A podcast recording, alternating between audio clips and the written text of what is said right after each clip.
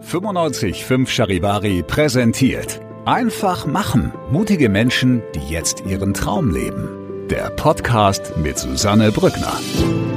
Herzlich willkommen zu meinem neuen Podcast, der für mich ein echtes Herzensprojekt ist. Ihr hört in diesem Podcast Menschen, die ganz mutig ihren Traum gefolgt sind, die ganz mutig ihre eigene Vision verwirklicht haben, ganz egal, was das Umfeld dazu gesagt hat, ganz egal, wie verrückt vielleicht diese Idee erstmal erscheinen mag.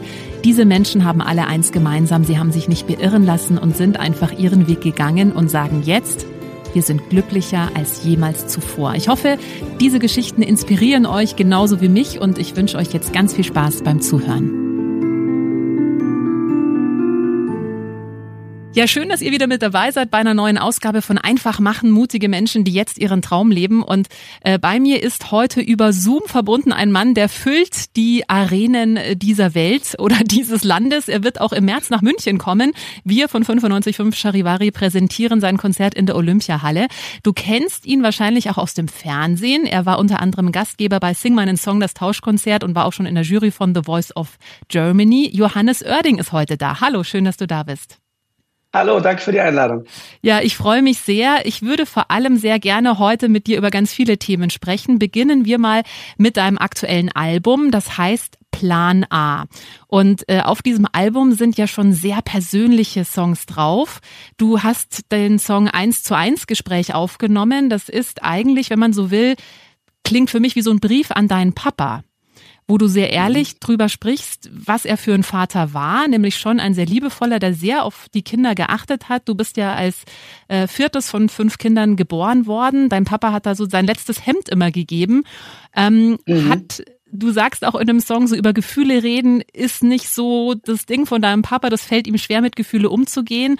Du möchtest ihm aber trotzdem auch Danke sagen, so hat das auf mich gewirkt, bevor es dann irgendwann zu spät ist.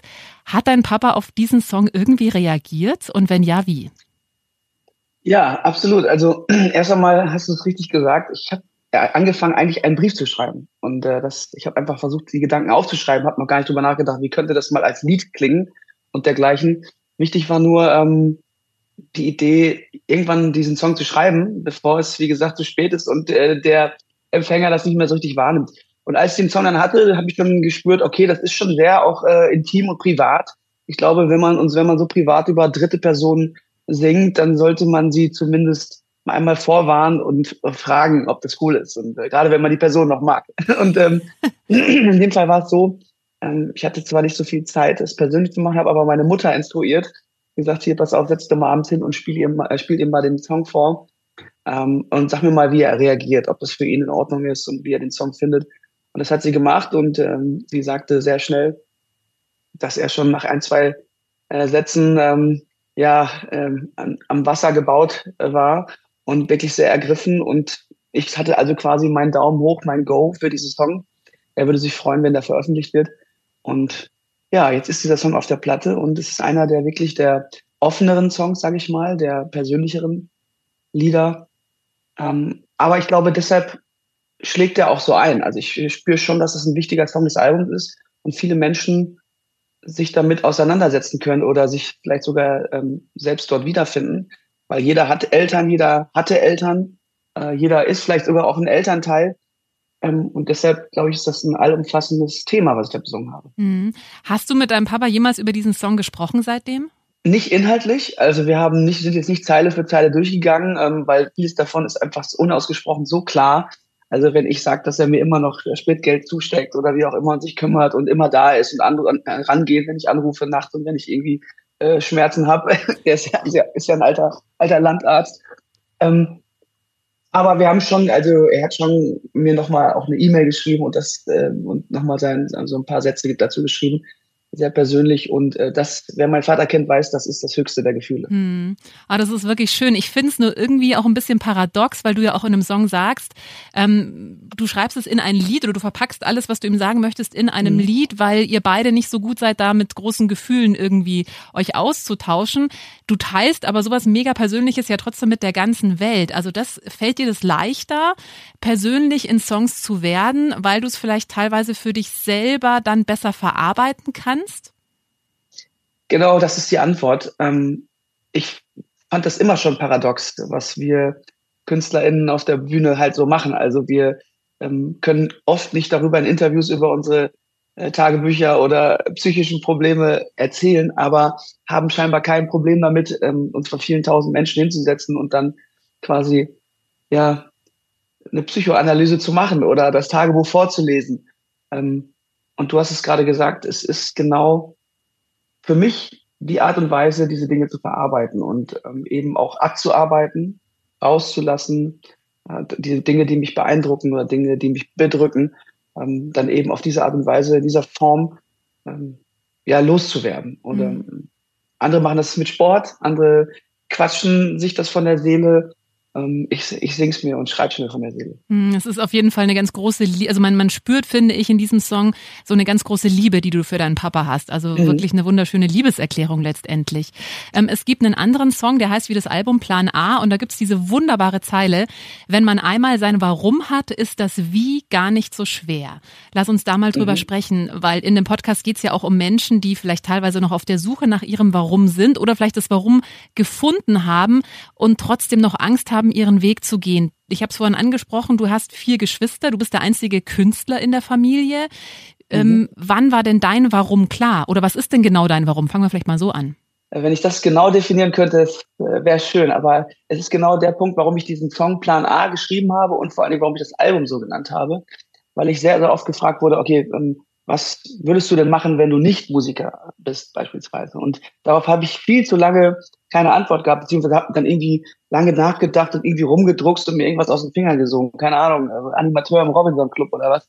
Ähm, und da merkte ich doch sehr schnell, nee, irgendwie ähm, ist das schon mein Plan A. Und ähm, ich habe Glück gehabt und dass das so aufgegangen ist oder er immer noch im Begriff ist, umgesetzt zu werden. Ähm, und deshalb war mir klar, Plan A ist äh, der Song, Plan A heißt das Album, Plan A lebe ich gerade. Und mhm. mein Warum ist, glaube ich, relativ simpel ich kann das am besten, was ich mache gerade. Und es macht mir wirklich von morgens bis abends Spaß. Also selbst das Drumherum, wo man meinen könnte, das ist mit Arbeit verbunden oder das nervt. Mir macht es sogar Spaß, jetzt darüber zu sprechen. Und hier sind, ich habe jetzt einen Interview-Marathon heute, ich glaube zwölf Interviews.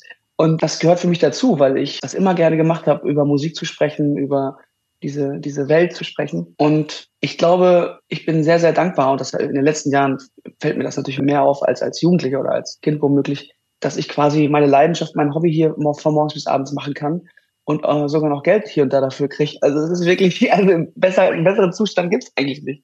Ja, ich habe vorhin gesagt, du kommst eben aus einer großen Familie, hast vier Geschwister, ihr seid auf einem kleinen Dorf mhm. groß geworden. Äh, ich selber komme auch aus einem kleinen Dorf und ich weiß, da ist es jetzt nicht so, dass die Künstler im Hause der Eltern ein- und ausgehen. Also ich kann mir vorstellen, du hattest wahrscheinlich als Jugendlicher nicht so viele Vorbilder. Wie schwierig war es denn für dich? Jetzt haben deine ganzen Geschwister ja eher bodenständige mhm. Berufe. Wie schwierig war es denn für dich, diesen Künstlerweg auch wirklich zu gehen? An, an wen hast du dich da irgendwie orientiert? Das ist ein schöner Gedanke, Susanne. Genau so ist es nämlich. Du hast es eigentlich gerade richtig schön auf den Punkt gebracht. Man hat keine richtigen Vorbilder. Also die sind nicht in greifbarer Nähe so. Und meine Vorbilder waren halt die älteren Jungs aus den Schülerbands. Mhm. Äh, der eine konnte E-Gitarre spielen, der hatte eine knallrote E-Gitarre, die wollte ich auch haben. Äh, die andere konnte krass singen und hat da irgendwie auf der Bühne links nach rechts gerannt und hat eine Energie versprüht. Ähm, dann gab es einen Gitarrenlehrer, der konnte so tolle Soli spielen, das wollte ich auch. Also das waren dann die Dorfvorbilder, wenn man so will.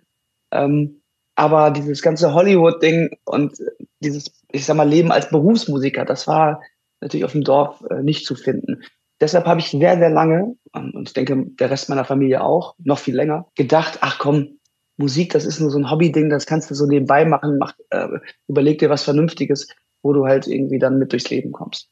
Ähm, bis ich dann eben gemerkt habe, nee, ähm, das Vernünftige macht mir überhaupt keinen Spaß und das bin ich nicht und das kann ich auch nicht gut. Und also ich sag mal als Beispiel Abitur machen und studieren, das habe ich ja alles irgendwie auch gemacht. Ähm, aber es hat mir nie Spaß gemacht. Also auch Betriebswirtschaft zu studieren und Marketing zu studieren. Und zwar in Holland, was ein tolles Land ist zum Studieren, wie ich finde. Ähm, eine gute Zeit gehabt, aber bin da nicht drin aufgegangen und deshalb war ich auch nicht gut, weil es mir keinen Spaß gemacht hat. Wie schwierig war es für dich zu akzeptieren, okay, ich bin jetzt Künstler, ich bin jetzt wirklich der Erste in der Familie, der diesen Weg geht? Also ich bin da immer super mit klargekommen, muss mhm. ich sagen, weil ich ähm, war, ich würde auch sagen, wie die meisten Künstler am Anfang ihrer Karriere auch sehr, sehr genügsam, was, ähm, ich sag mal, Unterkunft, Reiserei, ähm, Backstage-Räume, Geld und auch Essen im Kühlschrank anbelangt, war ich sehr genügsam. Ähm, ich würde sogar fast sagen, es gab, gab eine Zeit mit Anfang 20, ähm, da war der Zustand eigentlich der entspannteste in meinem Leben. Sondern ich habe wirklich das erste Mal mit Musik Geld verdient. Ich habe also in Studios gesungen, ich habe Songs geschrieben, ich habe für andere Leute Songs eingesungen, habe am Wochenende im Angie's Nightclub auf der Reeperbahn gesungen und hatte dann irgendwie meine, ich sag mal, keine Ahnung, 1000 äh, Kröten im Monat, konnte ich die Miete von bezahlen, hatte einen Kühlschrank, äh, konnte mir Sprit leisten und hatte ein gutes Leben. Und aber noch keine große Verantwortung in dem Sinne. Diesen Zustand habe ich leider nie wieder erreicht, muss ich sagen. Mit, mit dem Erfolg kommen natürlich ganz viel, viel andere Dinge mit hinzu, die man gar nicht so auf dem Schirm hat. Aber viele Dinge werden auch noch leichter, natürlich. Ne? Also, und. Was wird zum Beispiel noch leichter? Naja, ich sag mal zum Beispiel wirklich eine, eine, ähm, eine wirtschaftliche Sicherheit mhm. zu haben. Dass man einfach weiß, ähm, selbst jetzt in so einer Krisenzeit, wie es dann Corona ja, für viele, gerade aus unserer Branche, eine Schreckenszeit war, ähm, wusste ich, ich ähm, bin einfach safe und ich kann nicht das Ding aussitzen, aber ich kann zumindest ähm, weitermachen und bestenfalls sogar noch meine, sogar meine ganze Crew, mein ganzes Team, meine Leute äh, mit da durchbringen. Ähm, und das, das gibt einem ja auch ein gutes Gefühl. Das wurde also zum Beispiel leichter, man weiß, man fällt weicher, mhm. was das anbelangt. Ähm, aber um nochmal die, auf die Frage zurückzukommen, ich glaube, für meine Familie war es viel, viel schwerer zu verstehen, dass wir jetzt einen Künstler in der Familie haben. Irgendwann haben, glaube ich, meine Eltern gedacht so, ja gut, komm, einer von fünf, das lassen wir mal so durchgehen. So, die, die anderen haben ja alle was Vernünftiges gemacht. Der andere ist auch Arzt geworden, die anderen drei sind LehrerInnen. Und ähm, ich glaube, meine Eltern finden es mittlerweile sogar lustig, dass wir einen so einen Vogel äh, mit in der Truppe haben. Und, yeah. ähm, das ist schon okay. Also passt, passt für Sie auch. Ja, das Schwierige ist ja, weil man natürlich, wenn man jetzt Künstler werden möchte, ähm, sollte man ja auch andere Künstler fragen, wie es geht und vielleicht nicht die Eltern, die äh, Landarzt sind. Woher sollen die wissen, wie ein mhm. Künstlerleben ist? Ne? Das ist natürlich dann auch schwierig. Du hast ja in dem Song Plan A auch davon gesungen, dass dein Plan B ist, dass Plan A funktioniert. Also du hast wirklich auch alles auf eine ja. Karte gesetzt. Muss man das auch als Künstler, diesen absoluten Willen, Künstler zu sein, um erfolgreich zu werden? Ja, da würde ich ganz klar Ja sagen.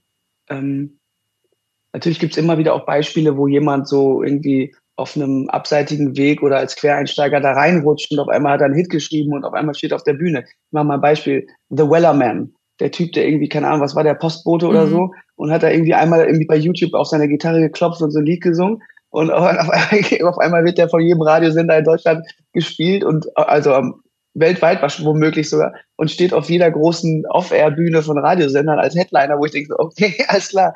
Ähm, das kann auch passieren, aber ähm, ich ähm, gehe sogar so weit, es, es hat zum Beispiel auch einen Grund, warum ich keine, ähm, keine Kinder habe. Also, weil ich das Gefühl habe, ähm, ich bin so erzogen, dass wenn ich Kinder hätte beispielsweise, würde ich mich wahrscheinlich zu 100 Prozent auf diese Kinder konzentrieren wollen dann würde würd ich mich nicht mehr auf die Musik konzentrieren können. Und andersrum eben genauso. Ich will mich halt jetzt aber zu 100 Prozent auf die Musik und auf diesen Weg konzentrieren und ähm, dann muss man halt irgendwie ein Tod muss man sterben, bin ich der Meinung. Und ja. vielleicht geht's auch irgendwann, wenn man selber entspannter wird und eben auch nicht mehr, vielleicht nicht mehr ganz so den Drive hat, um vorwärts zu kommen und noch ein und wieder ein Album und noch Konjunktur und noch Konzerte, wenn man selber gesettelt ist, dass man dann irgendwann sagt, so, okay, jetzt hätte ich auch irgendwie, könnte ich mir vorstellen, noch äh, nebenbei äh, ein Business zu haben. Ein Family Business. Aber hast du, hast du Angst davor? Ich meine, gut, jetzt du als Mann hast nicht ganz so laut die biologische Uhr wie wir Frauen, aber hast du Angst mhm. davor, das vielleicht auch mal zu bereuen? Weil es ist so, es klingt ja bei dir so, okay, entweder ich bin Künstler oder ich bin Papa. ähm, hast du den Gedanken schon mal zugelassen, dass es vielleicht was ist, was du irgendwann mal bereust? Ehrlich gesagt habe ich den Gedanken noch nicht gehabt. Also äh, ich habe zwar schon sehr rational mal darüber gesprochen, okay, wie ist denn das dann, wenn ich mal alt bin und nicht mehr sich nicht bewegen kann? Wer ist denn dann da? Wer kümmert sich? Wer macht? Klar, da habe ich auch schon drüber nachgedacht. Aber da fallen mir immer wieder ein, ich habe acht Neffen und Nichten, ich habe vier Geschwister, ähm, ich habe ich hab, ich hab, ich hab Freunde, das muss doch irgendwie machbar sein und auch irgendwie äh, lösbar.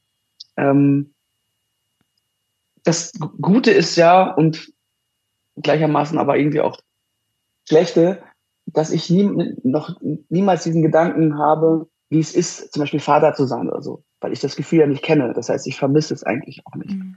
Und ansonsten harre ich der Dinge, die da kommen. Vielleicht sagt auch äh, mein äh, kleines Herz mir irgendwann, so, jetzt äh, wird es mal Zeit für eine neue Aufgabe. Mir hat mal eine Frau gesagt, wenn Kinder in deinem Leben vorherbestimmt sind, dann kommen die sowieso, dann kannst du es gar nicht aufhalten. Also dann passiert es ja, einfach. Ja, wahrscheinlich. Mhm. Ich bin aber auf jeden Fall keiner, der sagt, ähm, Kinder sind der Sinn des Lebens. Ja. Weil wenn ich diese Aussage höre, dann tue ich mich immer schwer, weil dafür gibt es einfach zu viele Menschen, die keine Kinder kriegen können oder nicht wollen oder warum auch immer. Und ich finde, dann tut man dieser Gruppe von Menschen, und es sind gar nicht wenige, glaube ich, auch ein bisschen Unrecht. Ja, und ich finde, was ist das für eine also Riesenlast auch für ein Kind, zu sagen, du bist jetzt der Sinn meines mhm. Lebens. Also das finde ich ist auch eine falsche Rolle für ein ja. Kind. Hast du Kinder? Ich habe eine Tochter, die ist fünf. Mhm. Ähm, und ich finde, das Tolle am Kinderhaben ist tatsächlich, es ist so wie ein nie enden wollendes Persönlichkeitsentwicklungsprogramm, weil du halt mit so vielen Sachen konfrontiert ja. wirst. Das ist Wahnsinn. Aber du kannst dich halt da super weiterentwickeln. Es ist hammeranstrengend, deswegen kann ich total verstehen. Ich habe ja schon mit einigen Künstlern gesprochen, die haben alle keine Kinder, weil die mhm. eigentlich mhm. ähnlich wie du sagen, ich möchte, wenn, also Künstler sind ja meistens Menschen, die sind wirklich mit Leidenschaft, mit Herz und Seele dabei. Mhm. Und die wollen dann auch andere Sachen nicht halb machen. Und wie willst du halb Mama oder Papa sein? Das ist, glaube ich, schwierig. Also wenn, dann willst du ja komplett da sein und es frisst schon sehr viele Ressourcen. ich meine, es ist, es ist toll. Ja, ich glaube, das ist Wahnsinn, aber. Ich glaube, die KünstlerInnen, die dann sagen, okay, ich bin jetzt trotzdem weiter Künstler und die dann trotzdem weiter 100 Prozent auf die Musik beispielsweise gehen, das sind dann eben die, wo dann, wo das Kind halt natürlich gar keine Chance hat, irgendwie vernünftig aufzuwachsen mhm oder wo dann natürlich vieles in die Brüche gehen kann. Mhm. Und deshalb Risiko will ich gar nicht eingehen. Ja. Aber am Ende ist es wie mit so vielen Dingen, man kann es auch nicht pauschalisieren. Also jeder muss das für sich rausfinden, so wie du gerade schon sagst wenn das vorherbestimmt sein soll, dann passiert es. Mhm. Wenn du die richtigen Menschen findest, triffst, dann passiert es. Wenn nicht, dann nicht. Ja. Jetzt sind wir ein bisschen abgekommen von der Musik, aber war jetzt ganz interessant. Ich würde mal gern kurz wieder zurück zur Musik kommen und nochmal zum Thema Songwriting, weil das ist ja für mhm. mich jetzt als Nicht-Künstlerin, als Nicht-Sängerin, als nicht kreativ Schaffende in dem Sinne immer wirkt so auf mich immer wie so ein magisches Erlebnis, wenn ein Song entsteht. Wann weißt du denn, wenn ein Song fertig ist? Weil ich finde, so in der Kunst generell gibt's ja eigentlich nie, auch wenn du ein Bild malst, du bist ja eigentlich nie fertig. Es gibt ja eigentlich nur immer unterschiedliche Phasen, wo du aufhören kannst. Wann weißt du denn, mhm. jetzt ist es rund? Also das grundsätzliche Fundament, das habe ich schon sehr, sehr schnell fertig, sage ich mal. Also wenn ich hier zu Hause einen Song allein mit der Gitarre sch schreibe, das kommt vor, dass ich in, ich habe mal sieben Jahre an einem Song gesessen, ich habe aber auch schon in zehn Minuten einen Song geschrieben und der war dann fertig, sag, der Song ist fertig. Er funktioniert mit Gitarre super, setze ich mich ans Klavier, funktioniert mit Klavier super, jetzt muss ich nur noch dem Song irgendwie ein äh, aktuelles Kleidchen anziehen, dass es irgendwie aufs Album passt oder vielleicht sogar auch in die aktuelle äh, Musiklandschaft. Aber man kann schon, glaube ich, viel früher sagen, ob der Song gut ist oder ob er inhaltlich so eine Geschichte erzählt und fertig ist. Dafür brauche ich nicht eine fertige Produktion oder sowas. Mhm. Weil damit, glaube ich, halten sich die meisten Leute und die meisten Kolleginnen, die ich kenne, auch auf. Also mich auch eingeschlossen. Wir verbringen am meisten Zeit dann eigentlich den Song irgendwie in so ein Gewand zu, zu packen. Und da muss man halt dann entscheidungsfreudig sein. Und viele scheitern daran. Viele sagen, ah, nee, ist noch nicht gut genug. Warten, probieren aus und dann ist aber schon wieder ein halbes Jahr verstrichen dann können sie die Platte doch nicht rausbringen, weil dann klingen die alten Songs zu alt und die klingen nicht mehr nach 2023. Und so habe ich schon oft gesehen, wie Leute, die sich nicht entscheiden können, immer wieder Songs verändern, verändern, verschlimmbessern, so nenne ich das. Mhm. Und da bin ich Gott sei Dank, das ist, wenn, wenn, wenn ich eine Stärke habe äh, im Studio, dann ist es wirklich eine Entscheidungstreffen, zu sagen, ja, das ist geil, der Knopf ist auch super, der Sound auch, aber wir nehmen jetzt den. Weil den haben wir, das war der erste Bauchgefühl, wir nehmen den jetzt. Und dann mhm. ist auch die Diskussion beendet. Ah, das ist es sei denn, es kommen noch mal drei, vier Leute rein und sagen, bist du wirklich sicher? Aber ja. das ist gerade so ein wichtiger Punkt, den du ansprichst, weil ich glaube, das ist ja das Problem, ja. warum so viele Leute mit ihrer Kunst nicht rausgehen, weil sie immer denken, nee, es muss aber erst noch das passieren, es muss aber erst noch perfekt sein, es muss aber erst noch und dann mhm. passiert halt einfach nichts, ne? Es ist ja schon in dem Moment, wo es dann rauskommt, veröffentlicht wird, dann ist es schon wieder alt und eigentlich schon wieder nicht perfekt, weil ja. dann fängst du auch wieder an zu rattern, ah, hätte ich mal. Also nicht oft, aber das kommt schon vor. Ich sage, ja, heute würde ich es anders machen. Mhm. So, wenn ich mir heute meine ersten Alben anhöre, wie aus, dann würde ich, würde ich alles komplett anders machen. So, also vom wirklich vom vom Satzbau äh, bis hin zu, zu, zu den Melodien und und den Akkorden. Aber mhm. das ist halt Musik ist ein Prozess und man selber ist ja auch in einem Prozess. Also ich rede ja nicht mehr so, wie ich mit Anfang 20 geredet habe, sondern ich rede ja heute anders und ich denke vor allen Dingen auch anders. Damals habe ich auf meiner ersten Platte ist kein einziger politischer Song drauf oder gesellschaftskritischer. Das kann ich mir heute gar nicht mehr vorstellen. Mhm. Du hast gerade gesagt, es gibt manche Songs, die entstehen innerhalb von zehn Minuten. Es gab auch schon mal einen Song, an dem hast du sieben Jahre hingeschrieben. Kann man sagen, mhm. was die besseren Songs sind? Also muss ein guter Song schnell von der Hand gehen oder kann man das gar nicht sagen? Nee, das kann man, glaube ich, nicht sagen, weil ich habe auch schlechte Songs in, sieben, in zehn Minuten geschrieben. ähm, aber was diese, die Tatsache, dass man viele Jahre an einem Song arbeitet, einem auf jeden Fall sagt, ist, dass man, dass einem der Song wichtig ist und dass einem der Inhalt wichtig ist. Ich nehme mal als Beispiel, das war Jemanden wie dich hieß der Song. Äh, ist, glaube ich, auf dem, ja, auf dem Für immer jetzt Album ist der drauf. Und diese Zeile habe ich wirklich jahrelang in der Schublade gehabt. Dann suche ich jemanden wie dich, und dann suche ich wieder so jemanden wie dich und ich wusste, ich muss daraus einen Song machen. Ich hatte aber keinen Zugang und da musste ich wahrscheinlich erst mich von meiner damaligen Freundin trennen, um wirklich zu sagen, okay, alles klar, jetzt habe ich dieses Schlüsselerlebnis und jetzt kann ich weiterschreiben. Und man weiß dann halt nicht, ob der gut ist, der Song, und ob der irgendwie eine Relevanz hat später oder ob das ein Hit wird oder ob der im Radio läuft wo man weiß, dass der für einen selber wichtig ist und dementsprechend auch fertig geschrieben werden muss. Mhm. Muss man, äh, weil auf deinen Alben sind ja auch oft äh, Songs drauf, die von irgendwie Schmerzen oder Liebeskummer oder einer Trennung oder Umbrüchen mhm. handeln. Muss man als Künstler auch leiden, um äh, gute Songs zu schreiben? Das ist ja so eine allgemein verbreitete Idee, dass ähm, Künstler alle traurig und melancholisch sein müssen, um kreativ zu sein. Ich glaube, ja, in der Melancholie hat man einen schnelleren Zugang zu eben auch traurigen oder schmerzvollen Themen, gerade auch Liebesthemen und, und dergleichen. Ich habe aber auch die Erfahrung gemacht, bei mir persönlich, wenn es mir richtig, richtig gut geht, habe ich auch Bock, Songs zu schreiben. Die klingen dann halt eben anders. Aber wenn ich mich entscheiden müsste oder eine Antwort darauf geben müsste, würde ich sagen, ja, eine gewisse nachdenkliche Phase oder meinetwegen auch eine düstere und dunkle Phase draußen, ähm, was jetzt die Jahreszeit anbelangt, triggert einen schon ein bisschen mehr, um sich hinzusetzen, um traurige Akkorde zu spielen und überhaupt kreativ zu sein. Das finde ich schon, ja. Hm. Du hast bei Sing meinen Song mal erzählt, ähm, Clouseau hat ja einen Song raus, der heißt Flugmodus. Du hattest auch einen Song schon quasi in der Schublade, ja. der genauso heißt und hast den aber irgendwie, so klang es ja. zumindest, nicht fertig gemacht. Ist es tatsächlich so, dass so Inspiration manchmal kommt und wenn man es nicht umsetzt und rausbringt, dann ist die auch wieder weg?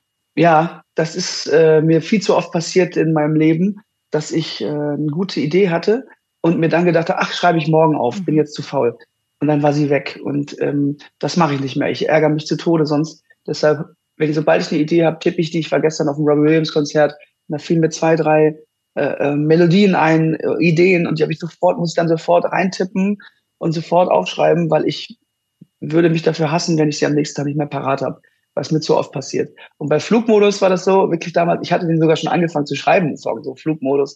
Äh, und dann kam halt Clouseau raus. Und damit muss man halt auch rechnen. Es gibt ja noch viel, viel mehr deutschsprachige KünstlerInnen da draußen, ähm, was die Sache nicht einfacher macht, sich auch aus dem Weg zu gehen, inhaltlich und textlich. Also die Luft wird enger, sagen ja. wir so. Es gibt ein grandioses Album, äh, nicht Album, ein grandioses Buch von Elizabeth Gilbert, die auch Eat, Pray, Love geschrieben hat. Das heißt Big Magic. Und da sagt sie genau das, so äh, Inspirationen sind wie Vögelchen, die setzen sich mal kurz auf die Schulter.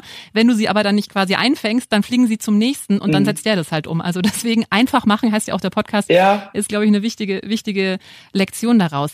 Ähm, man hat dich jetzt auch in letzter Zeit öfter im Fernsehen gesehen, äh, eben Gastgeber von Sing My Song by The Voice of Germany. Wie wichtig ist es denn mittlerweile als Künstler auch im Fernsehen Fernsehen stattzufinden und da halt auch klar einem breiteren Publikum bekannt zu werden. Ja, genau. Dafür ist es wichtig, dass man halt eben, ich sag mal, die Leute auf der breiten Ebene tatsächlich auch erreicht. Also es gibt ja auch viele, die kein Radio hören, aber die gerne Fernsehen gucken oder gerne Musik im Fernsehen gucken.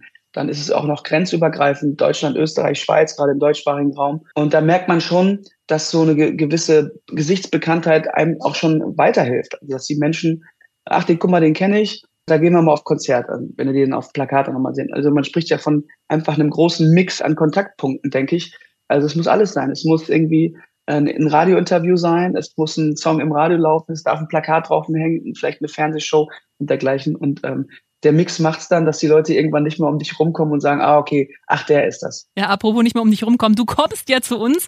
Am 29. März bist du in der Olympiahalle. Äh, deine aktuelle Tour heißt ja auch Plan A. Was können denn die Münchner und Münchnerinnen erwarten? Also ich kann auf jeden Fall erstmal von München erwarten, wahrscheinlich wieder viele, viele tausend Leute, äh, auf die Verlass ist, weil ich habe letztens in München gespielt beim Tollwood Festival und da war der Laden auf jeden Fall rappelvoll und die Stimmung war grandios. Deshalb freue ich mich sehr.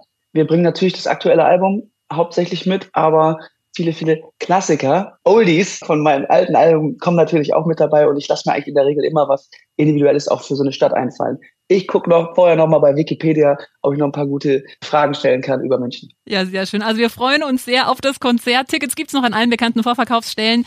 Äh, 29. März ist Johannes Oerding in der Olympiahalle. Vielen, vielen lieben Dank, Johannes, für das Gespräch. Danke dir, Susanne.